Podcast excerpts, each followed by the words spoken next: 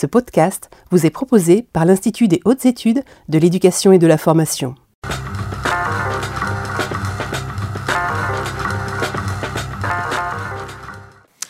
Madame, Monsieur, bonjour, soyez les bienvenus dans ce nouvel épisode de l'émission Au Périscope qui vous est proposé par l'IH2EF. Nous sommes en direct justement des locaux de l'IH2EF à Poitiers avec une thématique aujourd'hui qui va être abordée par nos intervenants, le pilotage des mathématiques au collège au Périscope. Donc avec plusieurs questions en suspens auxquelles nous allons pouvoir répondre dans l'heure qui vient. Euh, comment piloter en pratique et sur le terrain euh, un collectif d'enseignants autour des mathématiques et de la culture scientifique, euh, comment se saisir des ressources fournies afin d'améliorer les performances des élèves et développer une appétence pour les sciences, et enfin comment dépasser les réticences de certains professeurs face au regard du chef d'établissement sur leur discipline. Pour en discuter, j'ai le plaisir d'accueillir quatre intervenants aujourd'hui, à commencer euh, par vous, Romuald Normand, vous êtes professeur des universités à l'Université de Strasbourg. bonjour. Bonjour. Euh, Mona Manaf, vous êtes principal du collège Albert Schweitzer à Kaisersberg-Vignoble dans l'Académie de Strasbourg. Bonjour. Charles Torossian, vous êtes euh, IGESR, directeur de l'IH2EF. Merci de nous accueillir aujourd'hui. Bonjour. Bienvenue.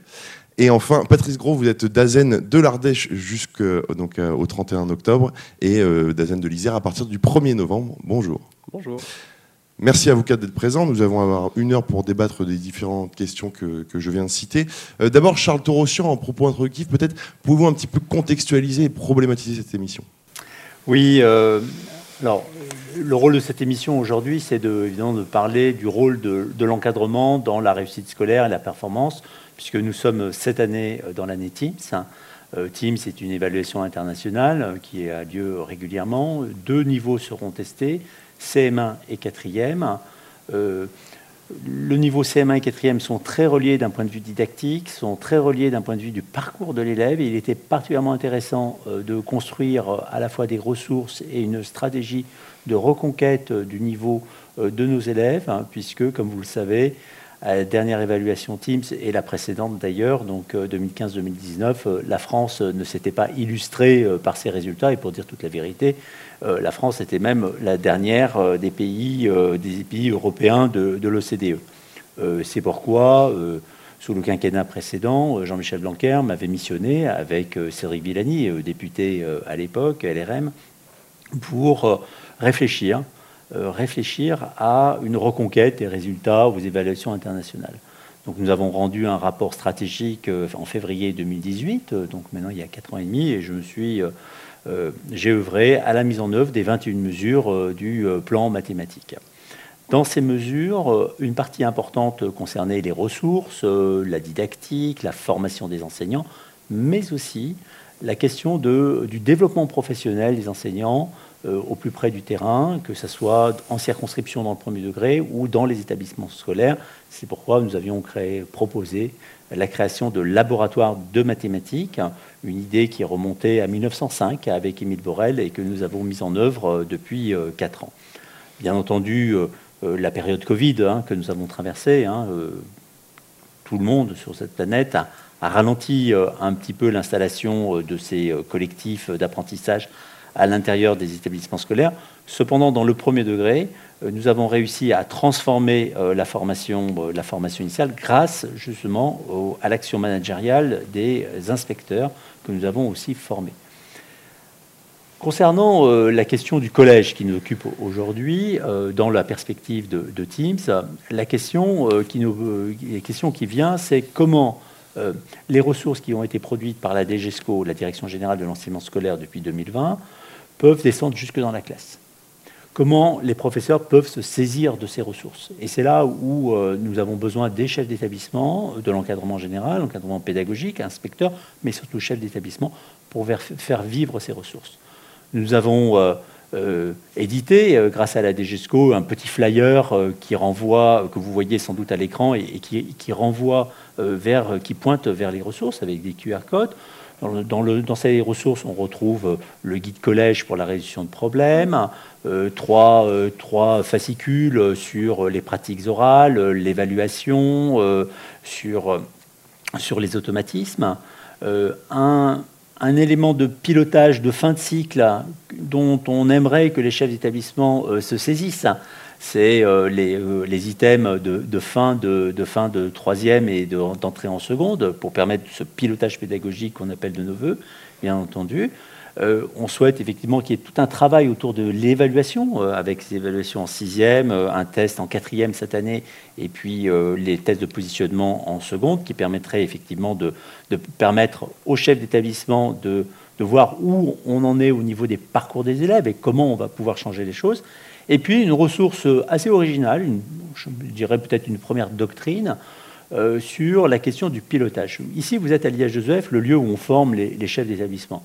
Et souvent, on dit depuis 1989, vous êtes les premiers euh, pédagogues de votre établissement scolaire, vous devez euh, travailler euh, le, pilotage pédagogique des disciplines. Mais en vérité, on n'a jamais écrit noir sur blanc qu'est-ce qu'on attendait clairement, j'allais dire, des chefs d'établissement sur la question du pilotage pédagogique? Ces huit fiches qui ont été illustrées par quelques vidéos, vous pouvez voir à l'écran, euh, représente la première euh, tentative. Euh, elle est peut-être imparfaite, mais en tous les cas, elle mettait le doigt sur une nécessité, c'est-à-dire expliciter de manière très claire en direction des, chefs d'établissement ce qu'on attend d'eux au, quotidien sur le pilotage pédagogique.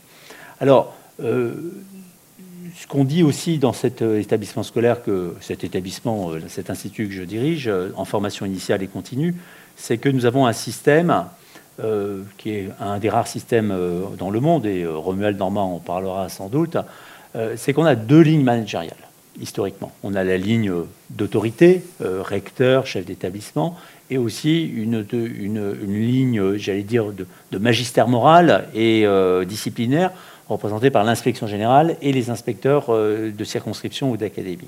Ces deux lignes managériales doivent se rapprocher pour pouvoir, euh, disons, contribuer ensemble à la performance scolaire. Voilà. Donc c'est ce contexte euh, Teams euh, de quatrième, quatrième, troisième. Et je terminerai par juste une remarque qui est nous avons besoin de faire travailler les cadres ensemble. Et c'est ce que nous avons fait dans le premier degré. je me retourne auprès de Patrice Gros qui est à mes côtés aujourd'hui sur le, la motivation de l'ensemble de la chaîne managériale pour faire bouger les choses d'un point de vue disciplinaire. C'est le sens du plan maths, du plan français que nous avons mis en place dans le premier degré.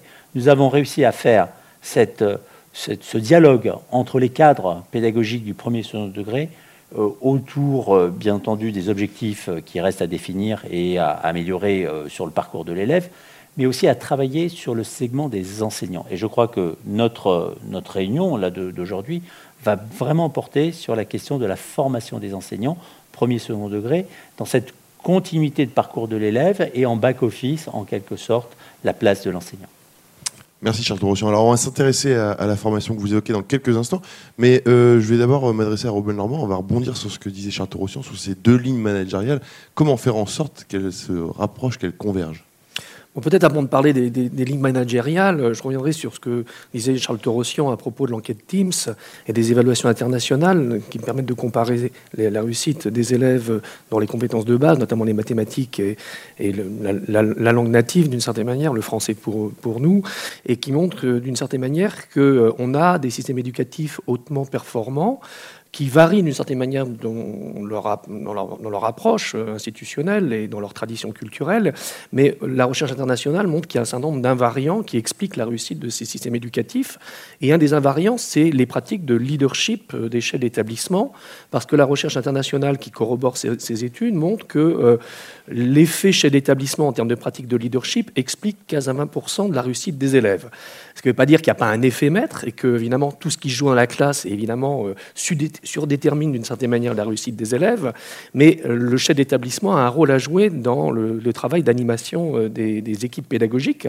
Et je dirais que euh, j'ai beaucoup travaillé sur la recherche sur leadership qui s'est développée depuis une quinzaine d'années, ce qui m'a amené à relativiser d'une certaine manière la notion même de pilotage pédagogique, parce que finalement, les chefs d'établissement français, ce terme de pilotage, sature un petit peu leur, leur discours et la description de leurs pratiques. Or, ils, ils, sont beaucoup plus intelligents que ça, en fait. Il y a une diversité des pratiques de chefs d'établissement qui euh, seraient analysées par des, chercheurs comme des pratiques de, leadership. Alors on a un chef d'établissement qui est dépositaire de l'autorité, euh, qui doit rendre compte à sa hiérarchie, euh, qui doit s'assurer d'une certaine manière que les règles sont appliquées dans l'établissement scolaire. C'est le chef d'établissement administrateur et c'est tout à fait légitime en tant que représentant de l'État ou représentant du DAZEN ou, ou du recteur. On a un chef d'établissement manager, c'est-à-dire qui va mobiliser des ressources techniques, financières, humaines, pour définir des objectifs, un plan d'action, une stratégie qui va nourrir le projet d'établissement, et c'est un chef d'établissement manager. Qu'est-ce que le chef d'établissement leader? Ben, Le chef d'établissement leader, c'est celui qui est capable d'animer des équipes pédagogiques, de faire partager un certain nombre d'expériences et de pratiques pédagogiques, et de se soucier de la façon dont cet apprentissage entre pairs va avoir un impact euh, dans la classe en termes de changement de posture et de pratiques pédagogiques. Ça ne veut pas dire que le chef d'établissement est un pédagogue ou le premier pédagogue de l'établissement parce que quelquefois, euh, c'est aussi euh, une notion qui, circule un peu dans le système éducatif. Je pense que le chef d'établissement, évidemment, a besoin de connaître un peu la pédagogie, mais il n'a pas besoin d'être un expert de la pédagogie, puisque les premiers experts, c'est les enseignants, et c'est aussi les corps d'inspection qui accompagnent les enseignants euh, dans des démarches d'accompagnement. Le souci du chef d'établissement leader, c'est évidemment construire un collectif, animer ce collectif, valoriser des pratiques collaboratives, des pratiques collaboratives réflexives des enseignants sur euh, qu'est-ce qu'ils peuvent faire ensemble dans la classe en termes de euh, séquences d'enseignement, en termes de démarches d'évaluation dans la classe. Mais un collectif d'enseignants ne peut pas euh, réfléchir tout seul. Il a besoin d'être accompagné, d'accompagner par une expertise et une expertise ajustée par rapport aux problèmes qui sont identifiés par l'enseignant. Donc le chef d'établissement a un rôle de médiation. Comment il va solliciter des ressources, notamment évidemment les ressources qui sont produites par la DGESCO, mais comment il va solliciter un accompagnement et une expertise qui permet aux enseignants de s'approprier ces ressources et de les mettre en œuvre collectivement dans un travail réflexif avec un impact évidemment sur la réussite euh, des élèves et sur les conditions d'enseignement et d'apprentissage dans les classes. Donc le travail du chef d'établissement leader, c'est celui-là, c'est aussi nourrir le développement professionnel des équipes, c'est-à-dire une notion aussi qui vient de la recherche internationale, développement professionnel, j'irais même développement professionnel continu, on aura l'occasion de revenir peut-être sur cette notion euh, tout à l'heure. Merci Romain Normand. Euh, je vais m'intéresser maintenant au, rôle peut-être euh, à la fois du DAZEN et du chef d'établissement dans ce pilotage des mathématiques au, collège. Justement, on va commencer avec vous. Euh, Patrice Gros, je rappelle que vous êtes donc DAZEN de l'Isère jusqu'au 31 octobre, de l'Ardèche jusqu'au 31 octobre, DAZEN de l'Isère à partir du 1er novembre. Pouvez-vous nous dire quel est votre rôle concrètement dans votre académie? Alors, le, directeur académique, en fait, s'inscrit dans une scène hiérarchique du national jusqu'à la classe, du ministre jusqu'au jusqu'au professeur et finalement euh, euh, de l'expert jusqu'au praticien et inversement. Et, donc le directeur académique euh, est un maillon important dans, le ruissellement qui est indispensable dans cette politique pédagogique que l'on souhaite déployer. Et dans ce cadre, bien sûr, il, joue un rôle, il joue un rôle important.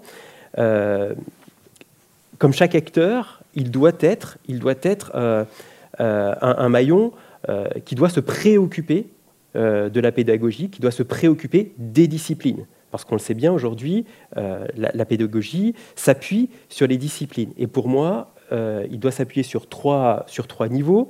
D'abord, le premier tourné vers le niveau N plus 1, c'est-à-dire qu'il a une mission d'impulsion, hein, d'impulsion auprès des chefs d'établissement, d'information, d'accompagnement, euh, de sujets d'échange aussi, hein, lors des nombreuses rencontres, que ce soit lors de l'évaluation des chefs d'établissement, l'évaluation des établissements, lors du travail sur le, projet d'établissement, sur les contrats d'objectifs, sur la mobilité aussi. On a de nombreux temps euh, d'échange et lors de ces temps d'échange, on doit pouvoir parler des disciplines en tant, que telles. Euh, c'est le cas aussi lorsqu'on visite des établissements, euh, en termes de, valorisation, en termes de mutualisation de pratiques, mais aussi sur tout ce qui touche au conseil pour mettre en place des dispositifs. Alors les dispositifs comme euh, devoir fait, comme de l'accompagnement personnalisé, comme la mise en place de groupes de besoins. Il est essentiel que le directeur académique soit là justement pour, euh, pour pouvoir accompagner les chefs d'établissement. Le deuxième niveau, pour moi, est au niveau départemental, parce que comme le chef d'établissement, le directeur académique a une mission euh, de, alors je vais reprendre le terme, de premier pédagogue au sein du, département. Et donc, à ce titre, il contribue à la mise en œuvre de la, de la pédagogie. De la même façon, il diffuse de l'information, il porte des politiques publiques au sein d'un territoire, il organise la formation, bien sûr, et il en fait un sujet de préoccupation. Ce sujet de préoccupation, il tient euh, à plusieurs éléments. D'abord, pouvoir euh, en faire un élément de, son rapport d'activité en tant que tel. Le directeur académique, comme le chef d'établissement, doit se préoccuper des disciplines au sein de son propre rapport d'activité et il doit pouvoir en rendre compte, bien sûr, au recteur ou, euh, à la rectrice. C'est très, important pour, pour nous parce que justement, les actions qu'il porte dans son territoire, dans son champ d'action, doit pouvoir rayonner justement au sein de, son, de, son, territoire. Je pense notamment aux laboratoires mathématiques, qui bien sûr peuvent être construits au niveau d'un établissement, mais aussi d'un territoire. Et là, le directeur académique a un rôle, a rôle important. Le troisième, le troisième niveau, pour moi, c'est un niveau plutôt tourné vers le N-1, vers les niveaux euh, supérieurs, parce que le directeur académique doit pouvoir montrer ses compétences d'expertise, de conseil, et doit pouvoir les mobiliser sur un territoire euh, académique ou, national.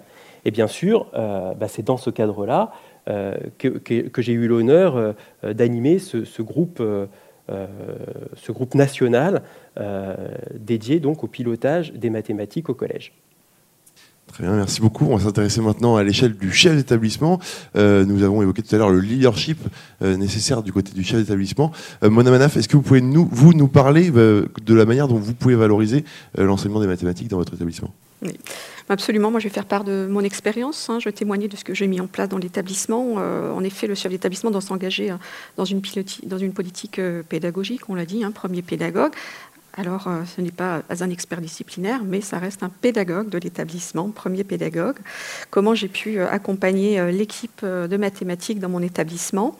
En ce qui me concerne, j'ai d'abord dressé un diagnostic de l'enseignement des mathématiques dans mon établissement, mais au-delà du constat, il s'agissait aussi de partager ma vision avec les équipes pour qu'elles aient un véritable impact sur la réussite des élèves par leur participation, mais aussi leur responsabilisation dans la mise en œuvre des stratégies pédagogiques à partir euh, de ce constat en identifiant évidemment des leviers, mais également euh, les freins, notamment avec une équipe restreinte, hein, puisque euh, bah, tous les établissements finalement, euh, les établissements ne se ressemblent pas, sont tous différents, et certains sont petits, grands. Avec...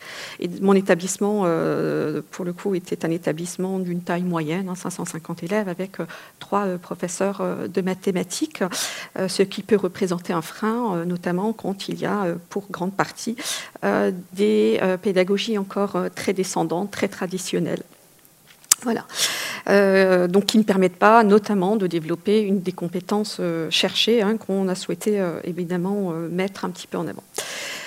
Par ailleurs, euh, nous, venions d'obtenir une labellisation euh, collège pilote en juin 2018, euh, qui avait lancé la dynamique des sciences dans notre établissement avec des projets fédérateurs, transdisciplinaires, interdisciplinaires, avec des enseignements pratiques interdisciplinaires. Les sciences étaient très porteuses et on a également pu bénéficier de ce levier, cette nécessité en effet d'enseigner les sciences autrement pour faire réussir nos élèves avec une volonté assumée, euh, notamment euh, de développer l'appétence pour les filles puisque euh, notre constat était que nous avions un taux de réussite en mathématiques satisfaisant, mais peu finalement de poursuite à N plus 1 dans suivi des cohortes de nos filles qui étaient performantes, mais dans les domaines scientifiques. Et puis, euh, ce concours de circonstances, la parution du rapport euh, Villani, hein, qui a été pour nous euh, précieux et un véritable support hein, pour euh, engager notre collectif. Et nous avons été force de proposition au sein du département et nous souhaitions créer et implanter un labomat dans notre établissement, dans un collège qui était pour le moment réservé aux lycées de grande taille avec des équipes et des colorations plus scientifiques. Euh, une nouvelle inspectrice, et on parlera peut-être tout à l'heure de la collaboration IAIPR euh, chef d'établissement, euh, nous a permis et a soutenu notre projet. Nous avons dû implanter un labo des mathématiques avec dans un premier temps les enseignants de maths et puis très vite, il nous a paru naturel et même vital de le développer au sein du bassin et puis nous avons pu ainsi eh bien, connaître un labo des mathématiques implanté dans notre établissement, mais qui traînait sur l'ensemble du bassin avec plus d'une vingtaine de professeurs de PLC, donc de professeurs de collège, mais également de professeurs des écoles puisque nous avions euh, également travaillé avec euh, l'IEN de circonscription, la constellation des mathématiques sur la résolution des problèmes euh, dans le cadre du cycle 3. Donc, on avions intégré également des professeurs des écoles et puis le conseiller pédagogique. Et nous avions ensuite, eh bien, au-delà de, des travaux qui pouvaient être menés, également souhaité piloter ce labomat et développer donc un bureau de ce labomat avec euh, la participation euh, du conseiller pédagogique du premier degré, mais également des PLC d'autres établissements. Et c'est ça qui était intéressant et riche parce que ce labo des mathématiques, on l'a voulu pour les enseignants et par les enseignants. Hein. c'est un lieu de formation permanent, de réflexion disciplinaire, didactique, pédagogique au service des mathématiques, mais pas que. On verra tout à l'heure que des formations qui ont pu... qui qui ont fait euh, l'objet de groupes de travail dans le sein du, Labomat, a pu ensuite diffuser sur l'ensemble des autres disciplines. Je parle notamment euh, du plan euh, travail, mais également de l'apport des sciences cognitives pour l'apprentissage. Voilà, euh, ce labo des mathématiques, c'est un lieu d'échange, de pratique, de formation, de production également et d'expérimentation, puisque nous avons aussi euh, créé euh, des, supports qui sont diffusés et accessibles à tous. Nous valorisons aussi toutes les actions que nous menons dans le cadre de l'enseignement des mathématiques, qu'on souhaite différents, qu'on souhaite attractifs, qu'on souhaite plus contemporains, qu'on souhaite aussi, eh bien, non plus comme un simple outil, puisque lorsqu'on travaillait souvent dans l'enseignement euh, en, développement des enseignements pratiques interdisciplinaires et que les mathématiques étaient mobilisées, elles étaient euh, souvent comme outils. Et c'était toujours quelque chose d'assez frustrant pour moi. Et je leur expliquais que c'est une discipline à part entière, c'est une discipline scientifique, expérimentale aussi, euh, quoi qu'on en pense et quoi qu'on en dise. Donc un, Padlet hein, avec une vitrine de, ce labomat hein, qui produit et qui propose euh, plus largement au sein du bassin euh, euh, des, des, pratiques, des supports. on a travaillé sur le jeu en mathématiques, par exemple, dans le cadre de l'année, la, semaine des mathématiques qui avait été consacrée une année au jeu. Euh, et donc, je le disais également, elle dynamise, elle diversifie l'enseignement des mathématiques, mais pas que. Elle a également profité euh, à d'autres disciplines qui se sont également emparées euh, de certaines préoccupations pédagogiques, la différenciation, comment répondre à la différenciation, aux besoins particuliers des élèves que nous avions commencé à travailler dans le cadre du labo des mathématiques. Alors, je rappelle, vous êtes principal du collège Albert Schweitzer à Kaisersberg-Vignoble. ce labo des mathématiques, comment L'avez-vous mis en place? Est-ce que vous avez été accompagné? Si oui, par qui? Est-ce que vous avez pu faire de l'échange de bonnes pratiques à, ce sujet? Oui. Alors, je le disais tout à l'heure, hein, dans un premier temps, nous avions proposé euh, d'implanter un laboratoire en la première année de la parution euh, du, rapport euh, Torresson-Villani, hein, qui a été vraiment pour nous une source. Et puis. Précieuse pour, pour développer cet enseignement des mathématiques. et puis, eh bien, dans un premier temps, encore une fois, je le disais, c'était réservé. Et puis, on a pu bénéficier de l'accompagnement d'une inspectrice d'une AIPR, euh, Madame Tano, pour ne pas la citer, euh, qui nous a accompagnés, qui nous a soutenus, euh, qui nous a permis de pouvoir communiquer de façon large. Nous avons ensuite produit des capsules qu'on a eh bien, partagées avec les autres établissements, avec les autres chefs d'établissement. J'ai pu aussi participer lors de, bassins d'éducation de, formation eh bien, à, l'information de, ce labo des mathématiques, hein, afin qu'il soit connu par les professeurs de mathématiques, parce que la complexité, la difficulté, de la même façon, c'était ensuite d'arriver jusqu'aux équipes de mathématiques des autres établissements.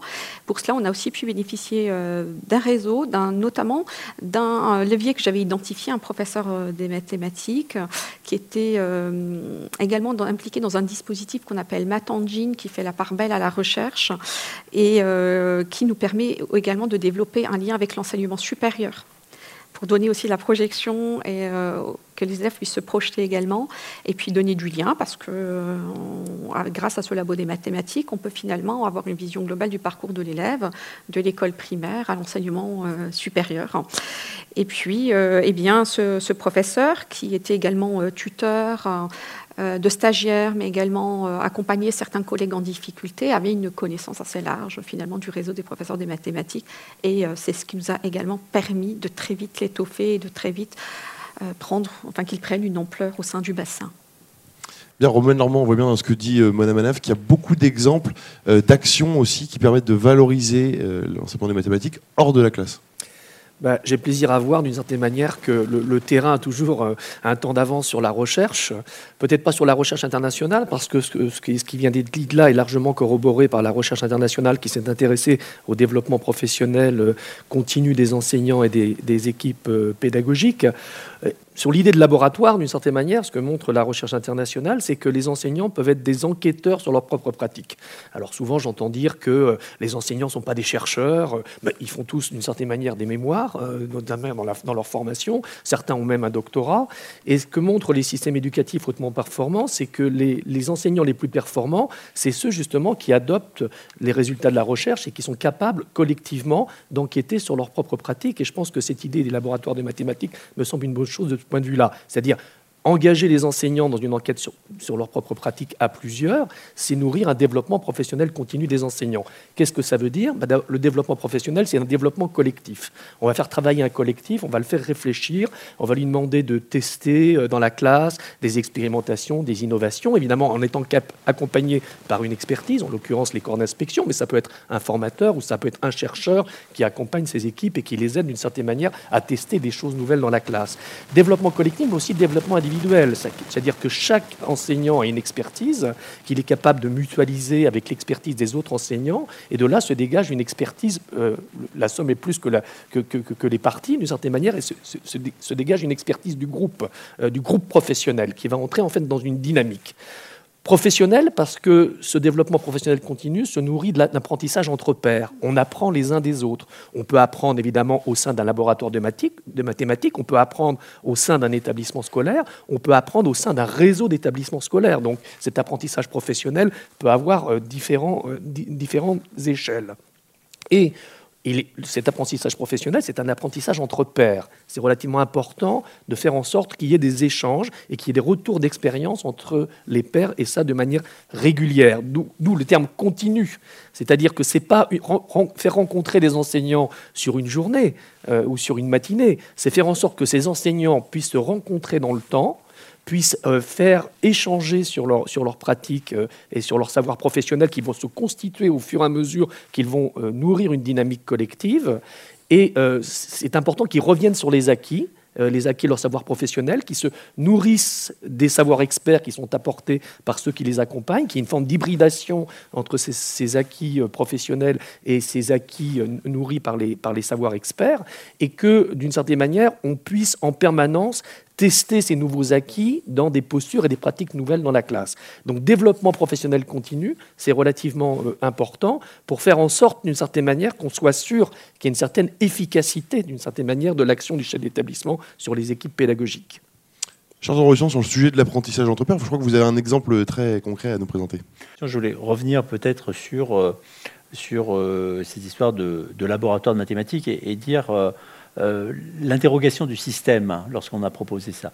Euh, j'ai parlé, euh, parlé d'Émile Borel en 1905, euh, pour lui, c'était un laboratoire d'élèves. Et on a fait évoluer effectivement dans, la proposition que nous avons faite en, en 2018 vers un laboratoire de professeurs. Ça a choqué un peu au début. hein. On m'a dit, mais à quoi sert un, laboratoire de professeurs si ça ne sert pas aux élèves? Et c'est une interrogation qui est assez intéressante à, creuser parce que ça montre que euh, l'investissement sur la formation au plus près de l'établissement scolaire, c'est quelque chose qui est encore à construire. Euh, on parle beaucoup euh, d'une école tournée vers les élèves. Moi, je pense qu'aujourd'hui, on est mature aujourd'hui pour penser que l'investissement qu'on doit faire dans la formation des enseignants ou dans la formation des cadres est aujourd'hui, comme le dit Romuald Normand, un, point majeur sur l'amélioration globale de notre système, système scolaire. Alors, dans le laboratoire de mathématiques, je dis bien laboratoire de mathématiques et pas laboratoire de prof de maths, hein, ça s'appelle une équipe de maths, hein, euh, c'est quelque chose, c'est un, objet, euh, c'est une sorte de pédagogie par projet en quelque sorte, c'est un objet commun et qui doit agglomérer, comme euh, Madame la principale l'expliquait, au-delà de l'équipe, de l'équipe, c'est-à-dire ce sujet des mathématiques qui va toucher professeur de physique, histoire-géographie, économie, etc., dans le premier et second degré. Donc la question des mathématiques, pourquoi elle est importante hein, On en parle souvent, elle est même une sorte de drame dans notre société, c'est parce que elle, est beaucoup corrélée à la question d'égalité des chances, dans les poursuites d'études, bien sûr, mais aussi dans la vie professionnelle. Euh, on rappelait dans notre rapport que euh, la, question de la maîtrise euh, des décimaux, de la multiplication est, euh, cruciale pour trouver un emploi. Donc ça nous renvoie finalement à la question au cœur, à la question de la formation tout au long de la vie, que ce soit des enseignants, mais aussi des cadres. Et ce qu'on a aussi pointé d'une certaine manière, c'est qu'on dispose d'énormément de ressources ultra performantes. Je pense par exemple aux repères de progression, qui sont des outils très importants pour nos chefs d'établissement, euh, mais euh, comment, pour un chef d'établissement ou un inspecteur, mettre en place les repères de progression tout au long du cycle, hein, euh, premier, second, premier degré, second degré, dans un contexte où vous avez beaucoup de professeurs, des professeurs qui, ont des classes en sixième, en cinquième, en quatrième. Donc il faut arriver à faire parler en quelque sorte deux dimensions, la dimension annuelle et la dimension pluriannuelle en quelque sorte. Et c'est là où les cadres vont avoir un rôle essentiel. Le, cadre est finalement garant, euh, inspecteur pour la qualité, euh, chef d'établissement pour le contexte euh, de terrain. ce sont les garants, d'une certaine manière, de l'engagement de la nation en direction des familles, en, direction des élèves, pour, disons, l'atteinte des objectifs, notamment ben, l'école du socle ou ensuite le parcours, bac 3, bac plus 3, je rappelle, 60% d'une classe d'âge euh, d'ici 10 ans, au niveau, euh, peut-être 5, au niveau, euh, au niveau de la licence.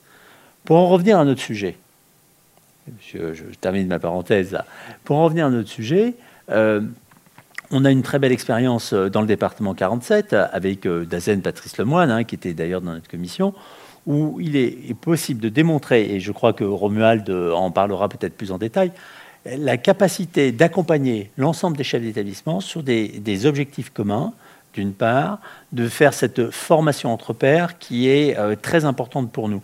Pourquoi? Parce qu'elle permet à tout à chacun, que ce soit enseignant, cadre, euh, d'expliquer un petit peu euh, ses réussites, aussi peut-être ses difficultés, d'apprendre entre soi, et puis surtout, j'allais dire, de créer cette confiance.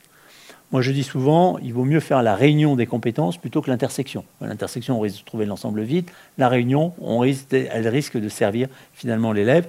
Et euh, cette expérience euh, qui est menée dans le département 47 et euh, aussi dans d'autres départements, ça montre qu'on peut réussir à, à condition d'aligner les lignes managériales. C'est-à-dire que cette question de la réussite des élèves dans le parcours, ici les mathématiques, mais que ce soit l'anglais, le français, elle ne peut réussir que si le recteur, le DAZEN, les chefs d'établissement, euh, les professeurs s'accordent sur cet objectif. Et cet alignement de la chaîne managériale, c'est effectivement la conclusion de notre rapport.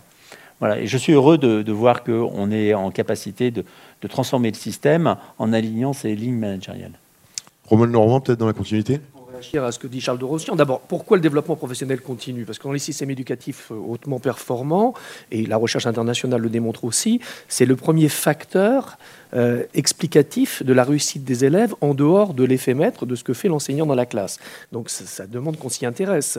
Euh, et c'est aussi mettre en œuvre, enfin mettre les enseignants dans un cycle d'amélioration continue de leur pratique euh, pédagogique. Et au moment où se met en œuvre la démarche d'auto-évaluation des établissements scolaires, il y a évidemment une possibilité pour le chef d'établissement de coupler la démarche d'auto-évaluation avec un développement professionnel continu des enseignants, qui sont vraiment deux leviers très importants pour amener des changements de posture et de pratique dans la classe et l'amélioration de la réussite des élèves. Donc qu'est-ce que je fais dans le 47, puisqu'on a parlé du 47 avec Patrice Lemoine J'amène d'une certaine manière euh, les chefs d'établissement, mais aussi des cadres d'éducation, euh, à réfléchir sur la mise en œuvre du développement professionnel continu avec leurs équipes pédagogiques dans les établissements ou dans les écoles, et à sortir d'une logique de la procédure, d'une certaine manière, pour penser une logique du processus. C'est-à-dire comment on amène des équipes pédagogiques euh, dans un apprentissage entre à réfléchir sur leurs pratiques, à envisager des expérimentations nouvelles ou des innovations nouvelles, mais en étant accompagnés et sans oublier d'une certaine manière les objectifs qui sont fixés au sein du, système, du système éducatif.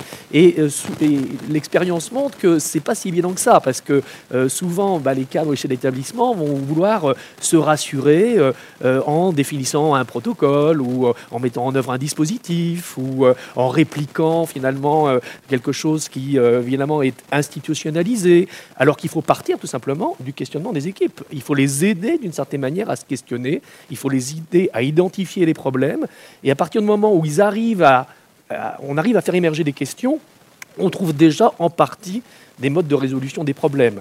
Et donc cette idée d'identifier des problèmes et trouver des modes de résolution avec les équipes pédagogiques, c'est pas évidemment une culture très très française, mais c'est important de former les cadres finalement à, à, cette, à cette logique-là et former les, les, cadres à une ingénierie du développement professionnel de leurs équipes euh, sur, euh, sur les territoires. Et ce qu'on est en train de faire avec Patrice Lemoine, c'est essayer de voir à partir des apports de la recherche et de ce travail entre, pairs, euh, doublé d'un travail de mentorat, puisqu'il y a un travail de mentorat qui se, met en, œuvre aussi, comment finalement, euh, autour de euh, zones d'animation pédagogique, je crois que c'est comme ça qu'on les appelle dans l'Académie de Bordeaux, on va faire en sorte qu'il y ait des groupes de développement professionnel euh, qui euh, viennent au plus près des équipes, dans les écoles, les établissements, et les accompagnent dans leur travail réflexif et dans leur travail de questionnement aussi. Ce qui veut dire, euh, pour le cadre, se mettre un peu en retrait et accepter de ne pas être trop directif ou trop prescriptif, mais d'être d'abord à l'écoute parce que ce que montre la pratique de leadership, ce qui est très important, c'est n'est pas tellement la, dimension instrumentale de mettre les gens à travailler en commun, c'est surtout avoir une vision, des valeurs qui sont partagées. C'est vraiment très très important en termes de réussite et d'impact euh, sur les changements de posture et de pratique et sur la réussite des, élèves, c'est construire la confiance euh, et c'est euh, avoir une, attitude véritablement éthique vis-à-vis des équipes pédagogiques. C'est dans, dans l'authenticité, dans la relation avec les équipes pédagogiques. Tous ces, tous ces, dimensions morales et éthiques du leadership sont vraiment très très importantes. Enfin, c'est les conclusions des, des, derniers résultats de la recherche internationale sur les questions de leadership, bien avant les questions instrumentales ou les questions de dispositifs en fait. Et donc il faut partir de ça, partir d'une relation, d'une spécificité de la relation du chef d'établissement ou de l'inspecteur avec les, équipes pédagogiques, parce que c'est ça qui construit d'une certaine manière la confiance, c'est ça qui motive les équipes et qui les engage dans une dynamique qui va faire sens pour eux et qui va procurer aussi du bien-être finalement euh, pour, euh, pour les enseignants. Donc euh, voilà, c'est des valeurs. On entend souvent que le leadership, ce serait on a des confusions sur leadership. Ce serait finalement le chef d'établissement ou l'inspecteur héroïque lui-même qui irait commander aux équipes ce qu'ils doivent faire. Bah ça, ça marche absolument pas. Ça, c'est largement prouvé par la recherche. On dirait que le leadership, c'est une forme de colonisation des esprits, euh, voilà, et pour euh, finalement imposer finalement des vues euh, extérieures aux, aux, équipes pédagogiques. Non, pas du tout. Le leadership, c'est véritablement aider les équipes à réfléchir, formuler des idées, s'engager, prendre du risque dans les innovations, des expérimentations. Évidemment euh, nourri par les apports de la recherche et aussi par un accompagnement expert qui les guide, parce que là aussi, c'est démontré, une équipe pédagogique en toute autonomie ne peut pas réfléchir toute seule, elle a vraiment besoin d'être accompagnée, mais par une expertise ajustée dimensionné au questionnement des équipes. Et c'est ce que je fais aussi dans le 47, c'est-à-dire que je ne viens pas là comme euh, euh, le roi soleil, d'une certaine manière, exposer tous les résultats de la recherche internationale.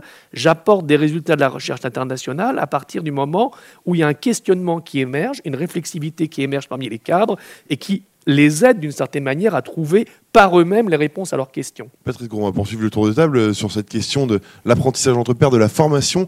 Euh, quels experts, quelles ressources sont à disposition des, chefs d'établissement? Si on veut justement euh, accompagner le développement professionnel de nos enseignants, il faut que le chef d'établissement s'en empare. Et effectivement, pour nous, il était important de rendre le chef d'établissement légitime dans cette démarche au sein de, de, son établissement.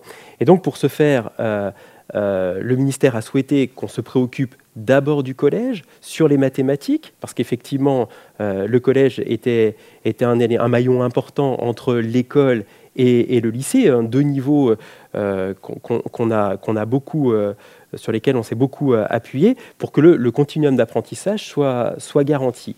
Et donc, effectivement, plusieurs groupes de travail euh, ont, été, créés. Donc, pour ma part, j'ai pu, euh, pu animer celui euh, lié au, pilotage. Donc, ce groupe de travail a réuni des chefs d'établissement, des inspecteurs, des inspecteurs généraux, bien sûr des membres de la, de la DGESCO. Et donc, on a élaboré huit fiches huit fiches outils pour pouvoir justement aider, accompagner les chefs d'établissement dans cette posture qu'ils doivent euh, prendre au sein de leur, euh, de leur structure. Donc ces huit fiches, bien sûr, elles tournent autour euh, du continuum école-collège, de la pratique pédagogique, des besoins des élèves, de l'évaluation, de la valorisation aussi des mathématiques. L'idée, c'est bien finalement d'outiller, de permettre aux chefs d'établissement de s'auto-former à cette nouvelle posture que l'on souhaite que ces, que, ces chefs, que ces chefs adoptent. Bien entendu, cette nouvelle posture, elle est à destination des chefs d'établissement pour que l'impact rayonne auprès des enseignants et finalement impacte la réussite des élèves. Madame Anaf, on va rebondir un petit peu sur ce que vient de dire Patrick sur vos attentes, vous, en termes de formation moi, je vais rebondir au propos de M. Normand et également de M. Gros, mais il est vrai, on parle souvent de la légitimité euh, du chef d'établissement euh, comme pilote, comme grand, euh, comme pédagogue. Et si justement on se détache de cette notion de chef d'établissement héros, leadership, qui vient solutionner, qui répond à, tous les besoins et dans toutes les disciplines, évidemment que cette légitimité, on ne la retrouvera pas, elle, est infondée. En revanche, euh, permettre, accompagner les équipes, les accompagner dans euh, leur montée en compétences, les accompagner euh, dans, par, par l'apport par l'apport d'experts, par l'apport d'écrits, par l'apport des sciences cognitives, par l'apport également de, par les pairs, hein, aussi la formation par les pairs, eh bien, ça va venir légitimer également notre position en tant que chef d'établissement, en tant que pilote, en tant que leadership, parce qu'on va s'approprier ces idées, on va s'approprier la question pédagogique, on va les amener à se questionner, on va répondre à leurs besoins de formation en les écoutant d'abord et en calant notre plan de formation euh, eh bien, euh, sur leurs besoins, qu'ils soient dimensionnés, qu'ils répondent véritablement à leurs questionnements par tous les apports qu'on vient de citer. Et puis, euh, oui, évidemment, moi je fais également référence à ces fiches qu'on retrouve sur Discord. J'ai pu également y participer, notamment sur la, sur la valorisation des, des mathématiques.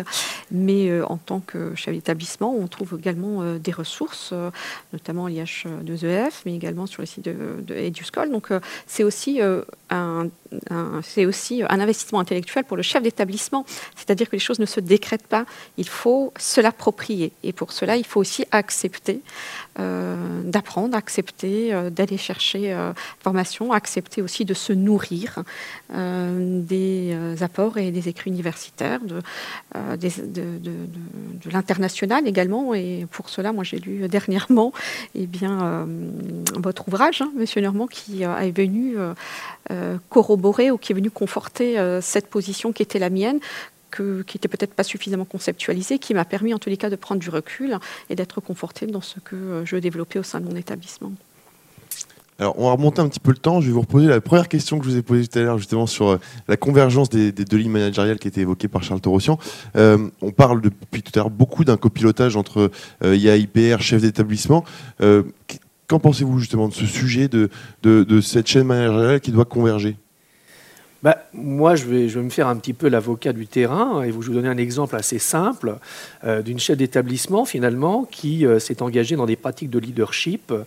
Euh, D'ailleurs, elle a été, pour son action, reconnue par son DAZEN, hein, c'est-à-dire qu'elle elle succédait à des chefs d'établissement qui avaient des lignes très directrices, très prescriptrices, qui étaient des chefs d'établissement et des chefs administratifs. Et elle a mis en mouvement ses équipes pédagogiques, elle a changé le format de son conseil pédagogique, elle a fait en qu'il y ait beaucoup de créativité, d'inventivité de ses équipes. Elle a changé le climat de son établissement euh, et elle a, voilà, maintenant elle a euh, des, enseignants euh, qui sont dans dynamique de projet, qui veulent avancer dans leur pratique pédagogique, etc. Et puis elle s'est posée évidemment la question de l'accompagnement. Alors elle a, investi elle-même dans une formation universitaire pour se former aux sciences cognitives et, aux neurosciences parce qu'elle sentait qu'elle elle n'était pas, enseignante avant, donc elle était CPE, donc elle avait besoin de se construire une légitimité euh, euh, pédagogique. Au moment où elle a voulu euh, se tourner en termes d'accompagnement, alors que ses équipes avaient déjà reformulé les projets d'établissement, qu'il y avait plein de projets qui émergeaient, eh bien, elle, était, c'était le désert des Tartares, c'est-à-dire qu'elle s'est tournée vers les, rectorats, on lui a envoyé une équipe Cardi qui a fait travailler ses équipes pédagogiques sur une journée, mais qui n'a fait que reproduire d'une certaine manière ce que ses équipes pédagogiques avaient déjà fait, alors qu'elle elle cherchait à ce qu'on l'accompagne dans une ingénierie du développement professionnel continu de ses équipes. Donc je crois qu'il y a un vrai travail, à mon avis, euh, des corps d'inspection, et c'est tout à fait, à mon avis, important, d'accompagner les équipes sur le terrain, même s'ils sont évidemment chargés de multiples missions, etc., et d'être au plus près des équipes qui sont en, en recherche, d'une certaine manière, de transformation de leur posture et leur pratique pédagogique, parce que ce sont eux les experts mais c'est eux qui peuvent nourrir cette réflexivité et accompagner en ces équipes pédagogiques sur un temps long pour euh, opérer finalement des, des, changements de pratique. Ce que montre la recherche internationale, c'est qu'un développement professionnel continu, bien accompagné par une expertise ajustée, avec une évaluation de l'impact ou un retour d'expérience dans la classe, il faut compter 18 à 24 mois pour voir des changements s'opérer. Donc cet accompagnement, il est important. Et il doit se faire et pas laisser les chefs d'établissement uniquement être les premiers pédagogues de leur établissement. Parce que eh ben, d'abord, ils ont autre chose à faire. Et puis, y a un moment, euh, ils, butent finalement à des questions d'expertise disciplinaire euh, euh, qui sont liées justement à des, enjeux de la discipline. Et il y a, besoin d'une forme de technicité aussi dans l'accompagnement des enseignants. Et ça, c'est les corps d'inspection qui peuvent le faire. Donc oui, il faut rapprocher, et d'une certaine manière, les deux lignes managériales. Et il faut d'une certaine manière faire en sorte que les missions des inspecteurs soit plus centrée pas uniquement sur euh, l'évaluation, parce qu'on voit bien, ils ont un rôle important aussi à faire dans l'évaluation externe des établissements, mais sur des missions d'accompagnement, de conseil, d'expertise aux équipes, de médiation dans, les, dans, les, ressources, éventuellement de production de ressources, et production adaptée aux besoins ou à, l'identification des problèmes pour chaque établissement. Euh, et ça semble un enjeu relativement, relativement important. Et là, je pense qu'on a la chance en France d'avoir euh, finalement des cadres qui ont une bonne expertise. On ne l'a pas forcément dans d'autres pays. Hein, et, donc c'est intéressant que, que les missions d'inspection évoluent dans ce sens-là. Patrice Gros, sur ce sujet euh, toujours du, du copilotage IA-IPR et chef d'établissement Sans inspecteur, effectivement, l'expertise euh, n'existe pas. Donc euh, les chefs d'établissement sont là, bien sûr, pour pouvoir impulser une politique pédagogique au sein de leur structure, mais avec l'expertise du, chef d'établissement euh, ce chef d'établissement, comme vous l'avez très bien dit, euh, font partie du collectif, euh, du collectif de travail au sein de, l'établissement, ils font partie du collectif, du collectif apprenant. Mais là encore, il faut que les, inspecteurs aient, conscience que accompagner les équipes est une de leurs préoccupations. Il faut qu'ils s'en préoccupent pour être à côté d'eux pour pouvoir justement euh, euh, aider le chef d'établissement et pouvoir euh, bah, accompagner le développement professionnel des, équipes. Il faut vraiment, s'en convaincre parce qu'effectivement, ces, inspecteurs sont pris par des multiples tâches, autres parfois, et en oublient finalement le, le cœur du métier qui est de former et d'accompagner les équipes de terrain. Mona Manaf, vous, vous avez l'illustration parfaite pour le coup. Absolument. Oui, oui mais moi j'appelle, euh, on appelle tous hein, de nos voeux euh, cette collaboration avec euh, les IAIPR qui est absolument essentielle hein, pour copiloter parce que on va ensemble s'assurer de la convergence. Nous l'avons dit, animer, exploiter conjointement parce que, en effet, en tant que chef d'établissement et en fonction des parcours hein, aussi des chefs d'établissement, certains étaient CPE, certains étaient dans le premier degré, et donc on a aussi une histoire professionnelle euh, qui diffèrent. Et l'apport de l'IA-IPR est absolument essentiel, notamment eh bien, sur des aspects qui sont disciplinaires, sur des aspects didactiques, où il y a des réponses très fines qui sont attendues de la part des équipes. Hein, moi, je vais aller au-delà de la légitimité, ce n'est absolument pas la question, mais c'est un besoin euh, des chefs d'établissement pour accompagner les équipes dans le changement, pour accompagner euh, les équipes dans le changement des pratiques, euh, pratiques pédagogiques. C'est aussi ensemble la possibilité d'analyser finement des indicateurs. Hein. c'est aussi un apport extérieur, un regard extérieur nous sommes au plus près, nous, de nos équipes, évidemment. Et ce regard extérieur ce regard sur l'ensemble d'un bassin, sur l'ensemble de l'académie, euh, est également pour nous une richesse. Ça nous permet aussi de nous projeter, de nous inscrire dans une politique plus globale. Ça permet également euh, de diffuser peut-être certaines bonnes pratiques euh, à l'intérieur d'un bassin, à l'intérieur aussi d'une académie, et puis aussi de repérer, d'accompagner nos, nos, enseignants, repérer certains de nos collègues pour qu'ils soient ensuite missionnés sur des missions particulières comme tuteurs, formateurs, en tous les cas, plus globalement également, accompagner les, les, carrières de nos, de nos personnels et de nos enseignants en particulier parle de bonnes pratiques. Bah, ce que montre la recherche internationale, c'est que les bonnes pratiques toutes seules voyagent, mal. Elles ont besoin d'être accompagnées. Sinon, il n'y a pas de transfert finalement d'un établissement à l'autre ou d'un chef d'établissement à l'autre. La deuxième chose que montre la recherche internationale, c'est que le contexte local est très important et il fait des différences.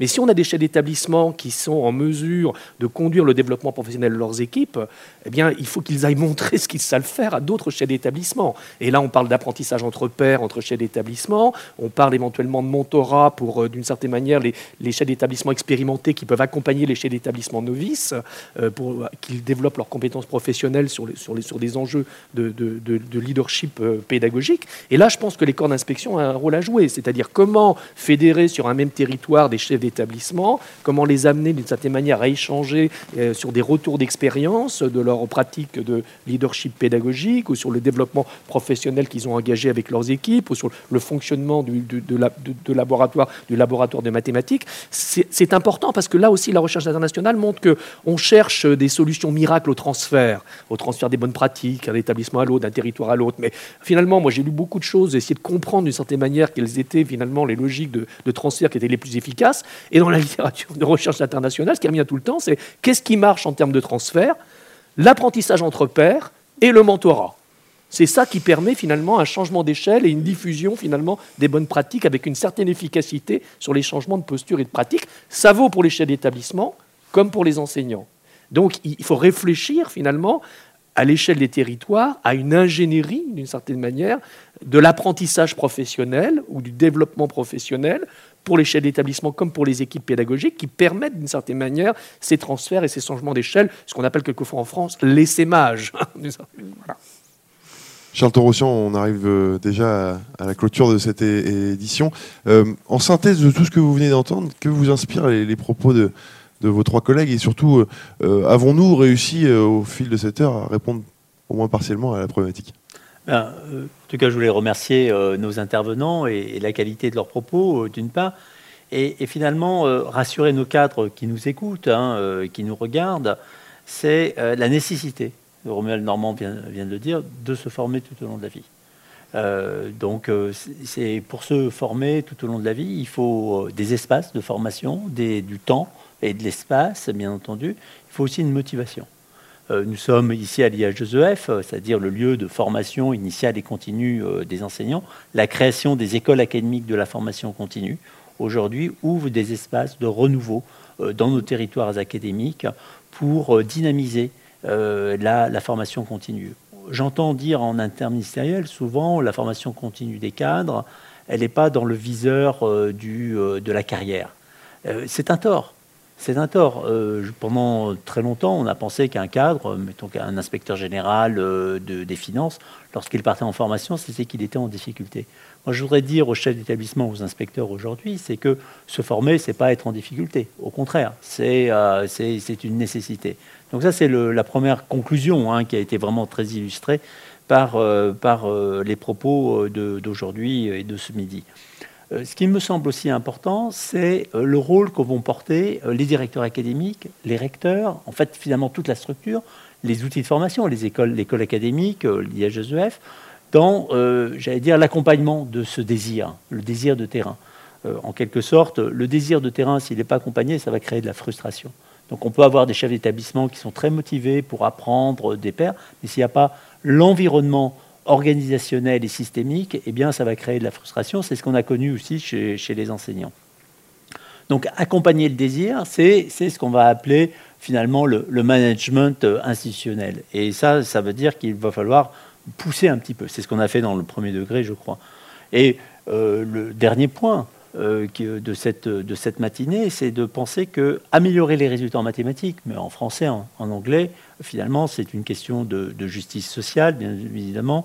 Euh, permettre tout à chacun, euh, élève, de, réussir dans son parcours d'excellence, garantir l'égalité entre filles et garçons, avoir du plaisir à apprendre les mathématiques. C'est écrit dans notre rapport et c'est vrai que quelque chose qui nous, préoccupe.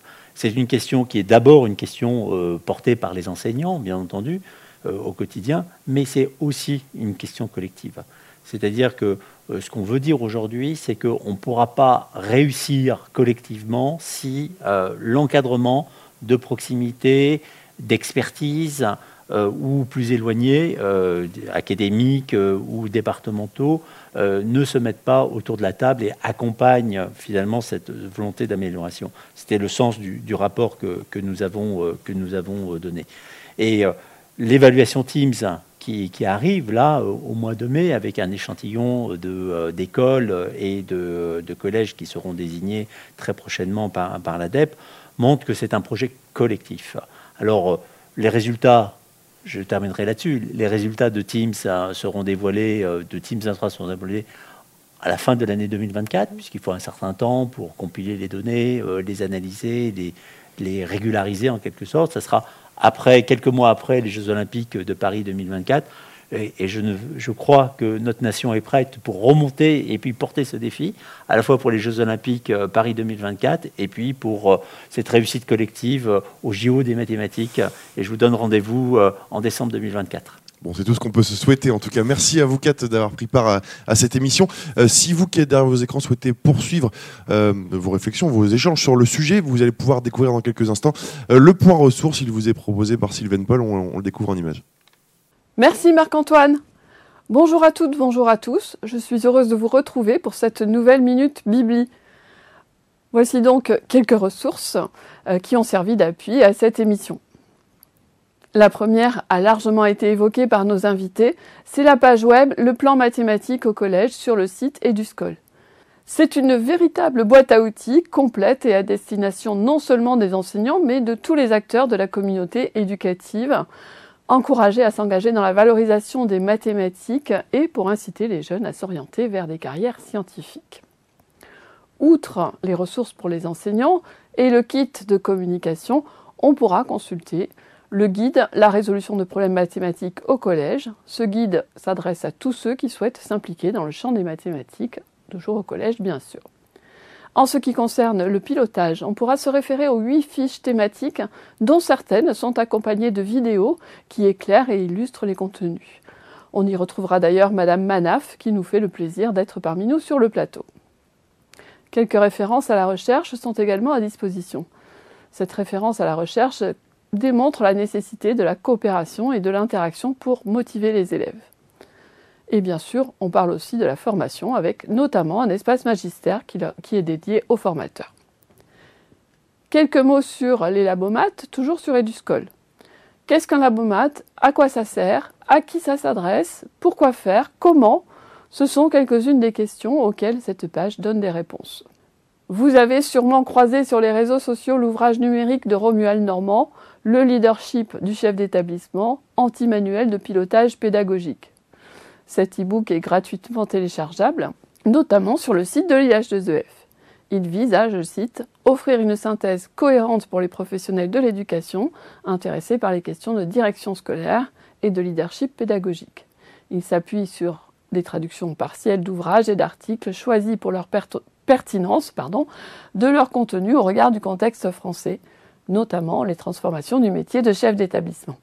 Incontournable en matière d'apprentissage, le livre de John Hattie, L'apprentissage visible pour les enseignants, connaître son impact pour maximiser le rendement des élèves.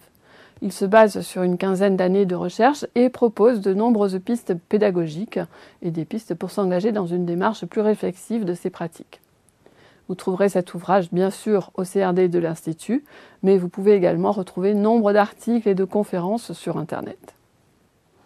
Toujours dans le domaine de la recherche, je vous invite à consulter sur le site de Canopé la note du Conseil scientifique de l'éducation nationale numéro 22 qui est parue en juin dernier.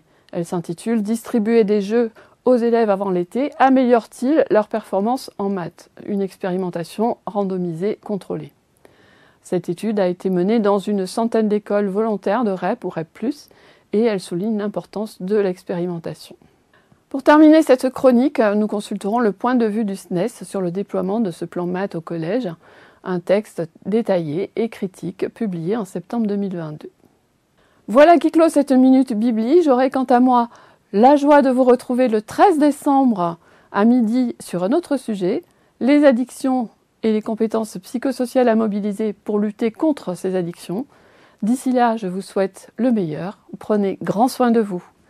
Marc-Antoine, chers invités, je vous rends la parole. À très bientôt, merci. Bien, merci beaucoup Sylvain. Alors, on a encore un tout petit peu de temps. Je vous propose peut-être chacun votre tour de, de conclure en, en, une phrase cette, cette émission. Romain Normand, pour commencer. En une phrase, je ne sais pas, mais pour rejoindre un petit peu les propos de Charles Torossian, bah, je crois que ce que montre la recherche internationale, et je crois qu'il en a pris conscience, c'est qu'il ne suffit pas de produire des ressources à l'échelle d'un ministère et d'accompagner par des recommandations et des directives pour que, d'une certaine manière, ces ressources soient appropriées à l'échelle des établissements et par les équipes pédagogiques. Euh, ces solutions-là ne, marchent pas, mais pas plus que, d'une certaine manière, laisser les établissements scolaires en toute autonomie décider ce qui est, ce qui est bon pour eux. Et la bonne régulation, euh, c'est euh, justement euh, le travail intermédiaire que peuvent faire les cadres euh, dans un travail d'accompagnement euh, et dans l'apport d'expertise finalement aux établissements scolaires, aux, équipes, cette régulation intermédiaire qui donne un rôle essentiel aux cadres intermédiaires qui sont des médiateurs entre les ressources qui sont produites ou les recommandations qui sont produites par les ministères et puis les attentes finalement ou les questions que se, que posent les équipes pédagogiques à, l'échelle des établissements.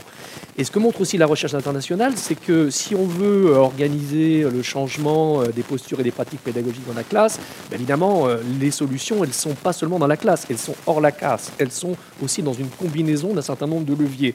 On a parlé du développement professionnel continu, la démarche d'auto-évaluation apparaît aussi comme un levier essentiel, et les pratiques de leadership, et c'est cette combinaison-là qui permet finalement des transformations durables euh, à l'échelle des établissements avec des effets réels sur l'amélioration de la réussite des élèves. Madame Manaf, en, en, conclusion de cette émission. Eh bien, écoutez, en conclusion, je ne vais pas parler des recherches internationales, mais uniquement euh, de ce que moi j'ai pu euh, observer développer au sein de mon établissement. Et je suis en effet euh, convaincue du rôle des chefs d'établissement dans cet accompagnement, de notre positionnement, de notre possibilité, de notre action auprès des équipes pour euh, assurer, euh, coordonner euh, les acteurs et donc assurer la réussite des élèves. Hein. Voilà.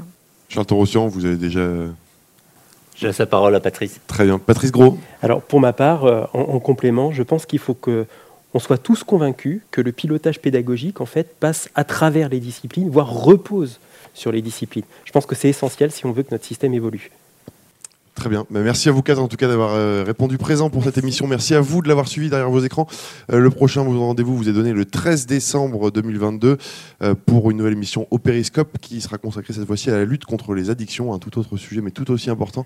je vous donne rendez-vous donc le 13 décembre prochain. D'ici là, vous pouvez réagir à cette émission sur Twitter avec le hashtag au Périscope. Très belle journée à tous et à très bientôt.